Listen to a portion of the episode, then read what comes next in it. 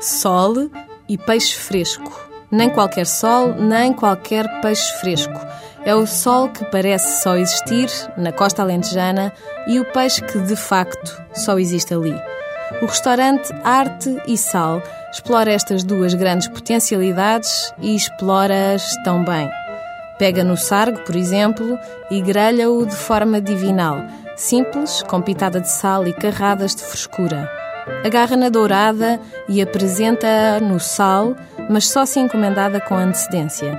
O mesmo acontece com o esparguete negro de choco, que merece a antecipação. As massas são, aliás, muito recomendáveis. Não as pastas à italiana, que aqui não têm lugar, mas as de peixe, temperadas QB, com sabor a mar o bastante. O peixe é cartão de visita deste restaurante junto ao mar, entre Sines e Porto Covo. Das janelas desta casinha à beira da estrada avistam-se as ondas.